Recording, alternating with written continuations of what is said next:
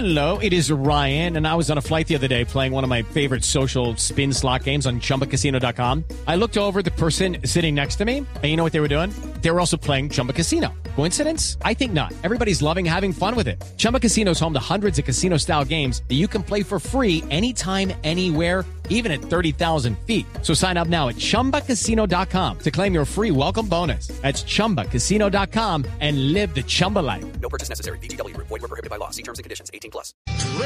Van 21 muertos por el tiroteo que ocurrió en la ciudad de Uvalde, que queda en Texas.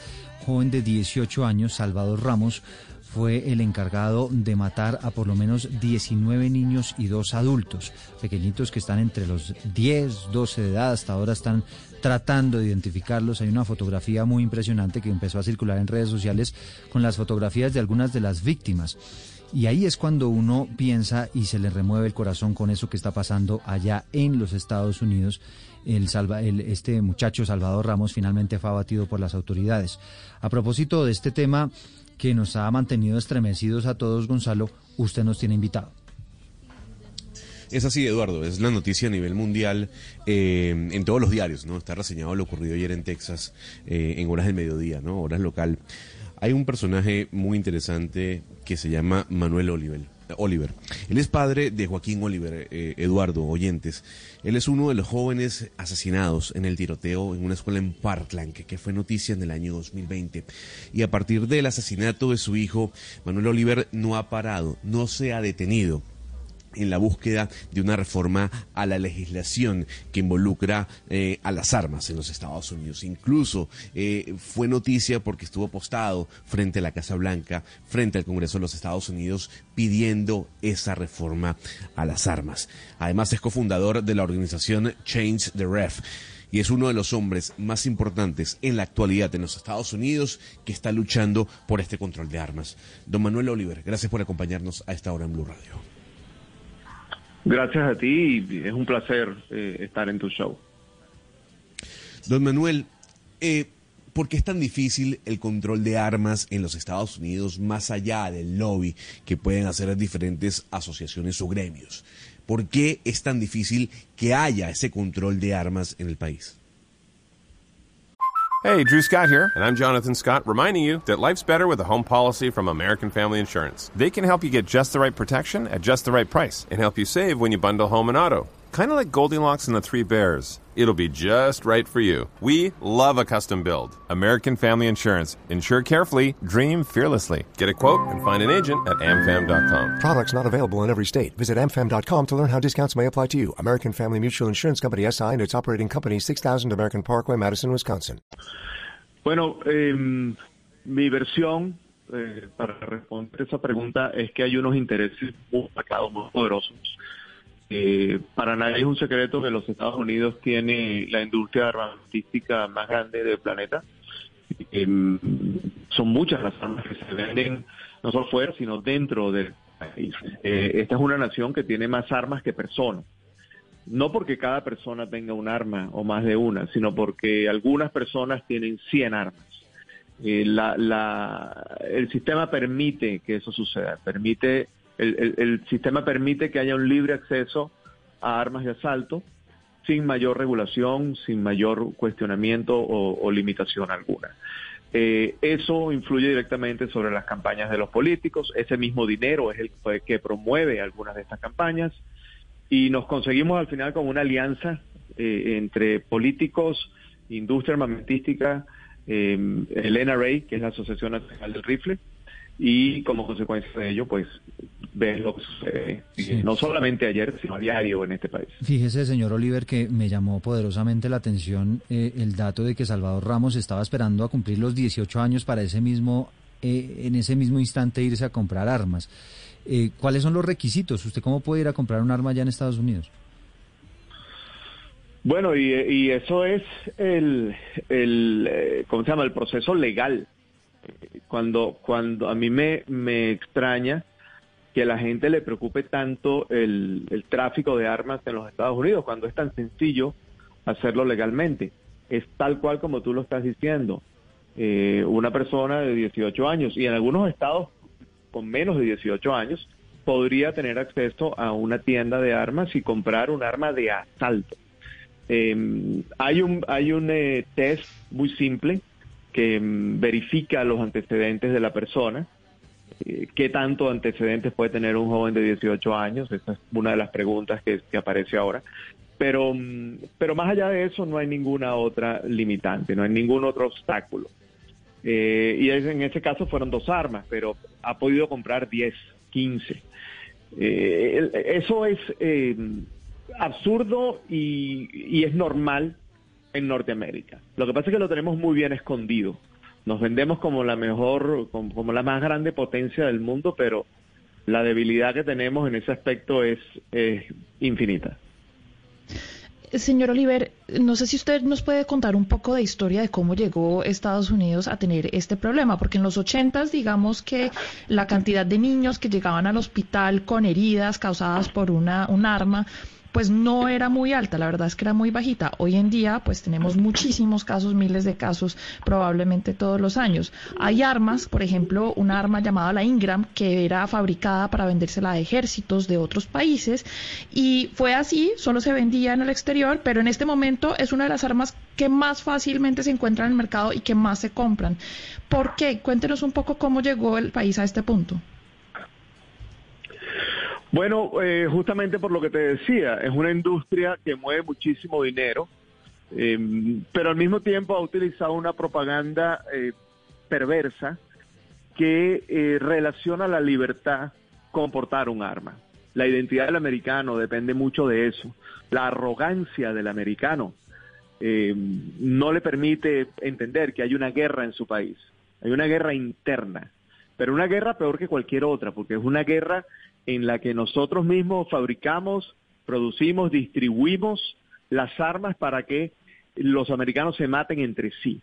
Aquí se mueren más de 100 personas al día, 45 mil personas al año. Desde que mi hijo fue abatido dentro de la escuela, más de 220 mil personas han muerto a causa de esta epidemia que viene atacando a este país desde décadas. Y ningún político ha sido capaz de acabar con ello. Entonces, tenemos que hacer un llamado internacional. Por eso yo quería esta entrevista, porque yo necesito que países como el mío, yo soy venezolano, países como el nuestro, entiendan que no existe un paraíso en los Estados Unidos de América, una, una potencia perfecta en la que todo funciona. No, señor. Aquí hay una guerra que reclama asistencia internacional, que reclama sanciones sobre cualquier persona que esté detrás de esto. Lo mismo que nos aplican a nosotros cuando cometemos un error. La instancia internacional tiene que, eh, de alguna manera, involucrarse en este problema y ayudarnos a los que estamos aquí a salvar vidas. Señor Oliver, ¿qué tanto vínculo tiene el bullying? ¿Qué tan responsable es el bullying de todo esto que se ve allá en Estados Unidos? El bullying es responsable de que una persona se sienta mal, se sienta ofendida. Pero eso sucede en Bogotá, en Caracas, en París, en Madrid y en cualquier otra ciudad del mundo en la que no existe acceso a armas y no pasa de allí. No pasa de ser un problema de bullying que se ataca de una manera sencilla. Ahora, si tú tienes una tormenta perfecta en la que el odio, el racismo, el bullying, la homofobia se liga con un mercado que le da libre acceso a las armas a los ciudadanos, pues entonces te conseguirás con este resultado. Exacto, eh, señor Oliver, y por eso yo quiero volver a- al tema de las armas, porque eh, ayer vimos al presidente de Estados Unidos, el señor Biden, pues bastante frustrado diciendo que pues es hora de actuar. Eh, muchas personas le dicen que tienen que derrumbar el filibuster para que, digamos, no necesite esos 60 votos que pues no tiene en este momento por el tema de los votos republicanos pero hay una preocupación en que igual así el Congreso todo eh, aceptara regular la venta de armas, la Corte Suprema de Justicia, así como está con esa mayoría republicana, seguramente tumbaría esa regulación que saldría del Congreso. Yo quiero preguntarle si hay algo que hacer o si esta batalla definitivamente por regular las armas se perdió, entendiendo que pues ahora la Corte Suprema de Justicia parece que no avalaría nada que saliera ni siquiera del Congreso. Es que estás sumamente bien enterada. Me tiene impresionado el análisis que acabas de hacer porque no puede ser más preciso. El juego político se ataca a sí mismo. Se- es el perro mordiéndose la cola. Yo no creo en los políticos en este punto. Obama tuvo una mayoría para poder, en su primer periodo, para poder solucionar este problema y no lo hizo. Al igual que Clinton, al igual que los Bush, al igual que, cuando en un momento pensamos que cambiando a Donald Trump por Joe Biden o por quien fuera del Partido Demócrata podría generar un cambio. Resulta que no. Resulta que todos estos políticos son culpables por igual, por inacción y omisión, que también los hace culpables. Algunos por promotores. Entonces, por eso es que las instancias locales se me acabaron, se me agotaron. Y tengo que acudir a instancias internacionales superiores. Tengo que acudir a las Naciones Unidas. Y algunas personas creerán que estoy exagerando. Pero es que ya yo he probado todo. Yo me he entrevistado personalmente con el presidente de la República. He estado en su oficina, le he reclamado y le he celebrado distinta- en distintas ocasiones. Él sabe muy bien la razón por la que Patricia, mi esposa y yo estamos luchando.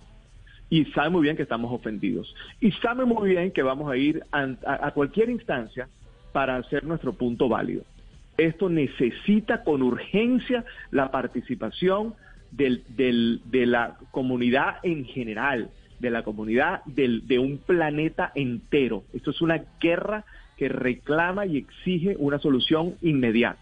Pero, se- señor Oli- Oliver, en esta lucha que usted ha emprendido desde 2020 y con esta organización Change the Ref que, que usted cofundó, eh, pues nos habló del presidente, pero ¿con qué políticos locales, con qué congresistas de pronto se ha reunido y le han dado su mano, le han dicho que le van a ayudar o que están comprometidos en esto? ¿O no ha habido realmente una colaboración de congresistas eh, co- con usted en esta lucha?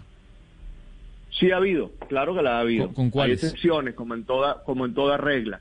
Te puedo mencionar que, por ejemplo, mi, mi eh, congresista Ted Deutsch es una persona que está ah, a la par de nuestra lucha, nos entiende y trata de, de comenzar un debate en el, en el centro del, del Congreso, pero lamentablemente no tienen la mayoría que requiere eso. Entonces, preguntémonos qué significa una mayoría. ¿Una mayoría de qué? Una mayoría que no es lo suficientemente ética. Esto no es un problema de republicanos y demócratas. Esto dejó de ser un problema de partidos y de colores hace mucho tiempo. Esto, esto es un problema ético.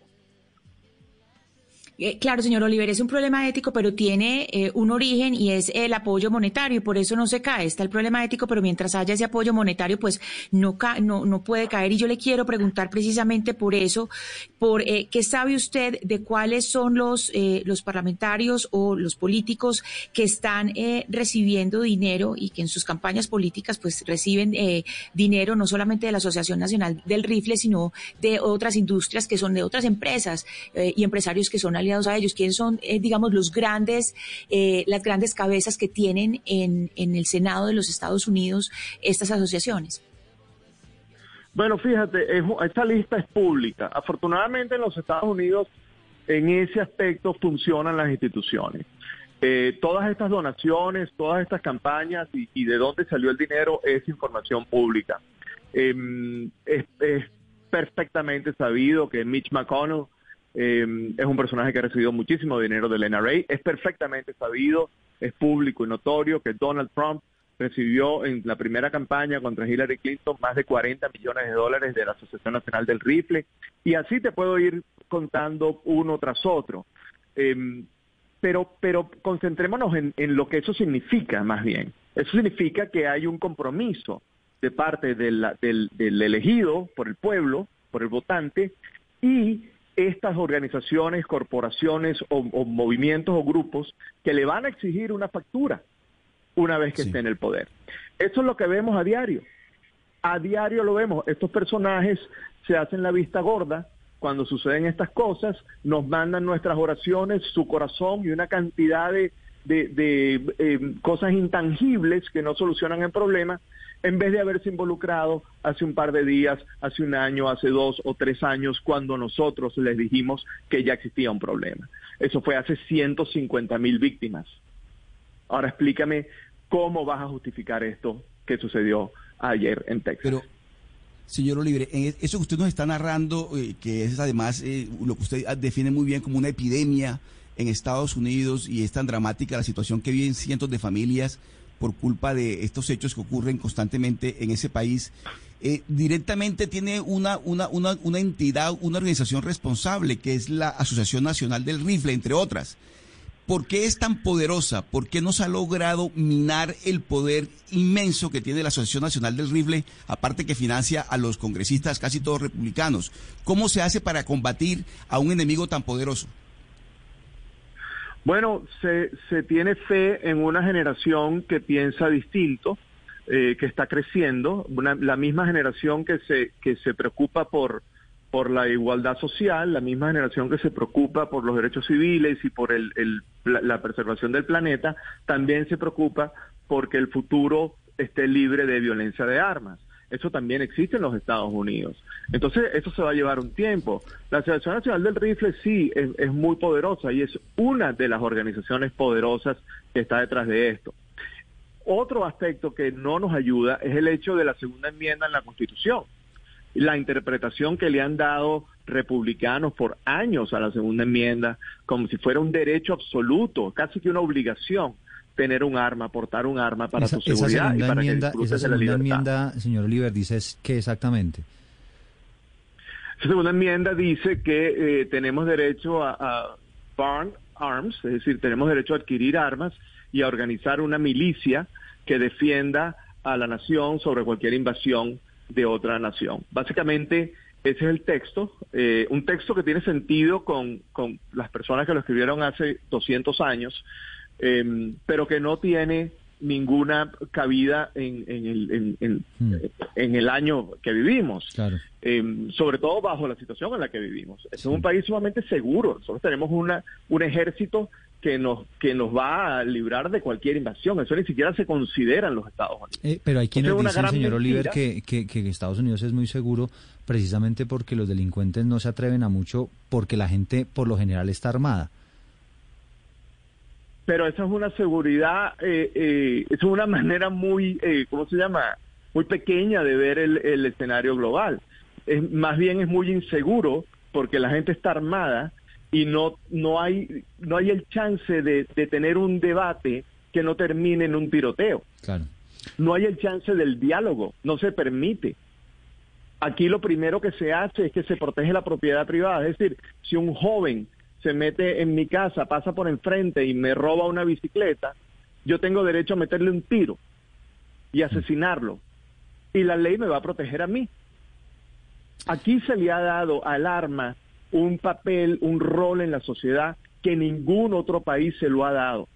Señor, cuando digo ningún otro país, estoy hablando de nuestros países. Estoy hablando de Colombia, estoy hablando de Venezuela. Y se, lo pregunto, y se lo pregunto de esa manera, señor Oliver, porque efectivamente ese es un debate que se ha venido dando también aquí en nuestro país. Hay quienes consideran que eh, dejar casi que en libertad a las personas de adquirir un arma, pues podría ser una, una medida efectiva para controlar el tema de la, de la inseguridad, el poder, el poder defenderse, ¿no? Es básicamente lo que plantean. Quisiera una pregunta final antes de despedirlo, agradecerle por estos minutos, señor Oliver. ¿Usted cómo se imagina que sería el escenario en el cual evidentemente se pueda aprobar un, un, desarme en los Estados Unidos? ¿Cómo sería ese proceso? Porque, eh, pues, casi que en todas las casas eh, en los Estados Unidos hay un arma, ¿no? ¿Cómo sería ese, la entrega de esas armas? ¿Quién las podría aportar? Es decir, ¿cómo, ¿en qué consiste su propuesta? Yo no creo, no veo una entrega de armas, no ese es el plan, ese sería un plan muy irreal, muy difícil de conquistar. Eh, yo creo que hay que establecer regulaciones sobre algunos tipos de armas. Hay un armamento que no pertenece a las calles, que no pertenece a las casas, y tiene que haber unas regulaciones elementales. Tiene que haber, por ejemplo, una regulación que asegure que cualquier persona que tenga un arma la tenga guardada en un lugar seguro, en una caja fuerte, donde no tenga acceso ni sus hijos, ni los visitantes a esa casa, ni un ladrón que se pueda meter. También deberían estar limitados los magazines, las, las ráfagas y la cantidad, el número de balas que puede tener un arma. Este individuo del tiroteo de ayer creo que disparó más de 300 balas. Explícame tú, ¿qué necesidad? ¿Qué, dime tú si no representa una duda para un vendedor en una tienda de armas que una persona compre 300 balas. De 18 me- años, además, un jovencito. ¿Cómo, cómo, ¿Cómo permite una sociedad que eso suceda? Haciéndose llamar el país potencia del mundo, el país de la libertad. Pues no es así, porque ¿sabes quién debería disfrutar la libertad ahorita? Mi hijo Joaquín. Y no la puede disfrutar más, no puede disfrutar ni siquiera la vida. Entonces, no hace falta pasar por estas tragedias para darse cuenta del enorme error que se está cometiendo aquí. Escuchan ustedes a Manuel Oliver, él es papá de Joaquín Oliver, uno de los jóvenes que fue asesinado en el tiroteo de la escuela de Parkland en la Florida en el año 2020, cofundador, y a partir de ese hecho decidió él emprender una lucha allí en los Estados Unidos con una organización que se llama Change the Ref y que tiene el objetivo evidentemente de, promover este control de armas que es algo que respalda el propio presidente de los Estados Unidos, Joe Biden, que ha dicho como reacción al último episodio, al que ocurrió en Texas, que efectivamente este nuevo episodio debe llevar a la reflexión sobre la tenencia de armas en los Estados Unidos. Para nosotros un gusto haberlo tenido con nosotros. Muchísimas gracias por estos minutos, Manuel. Gracias a ustedes y que pasen una feliz tarde. With Lucky Land slots, you can get lucky just about anywhere. Dearly beloved, we are gathered here today to. Has anyone seen the bride and groom? Sorry, sorry, we're here. We were getting lucky in the limo and we lost track of time. No, Lucky Land Casino, with cash prizes that add up quicker than a guest registry. In that case, I pronounce you lucky. Play for free at LuckyLandSlots.com. Daily bonuses are waiting. No purchase necessary. Void where prohibited by law. 18 plus. Terms and conditions apply. See website for details.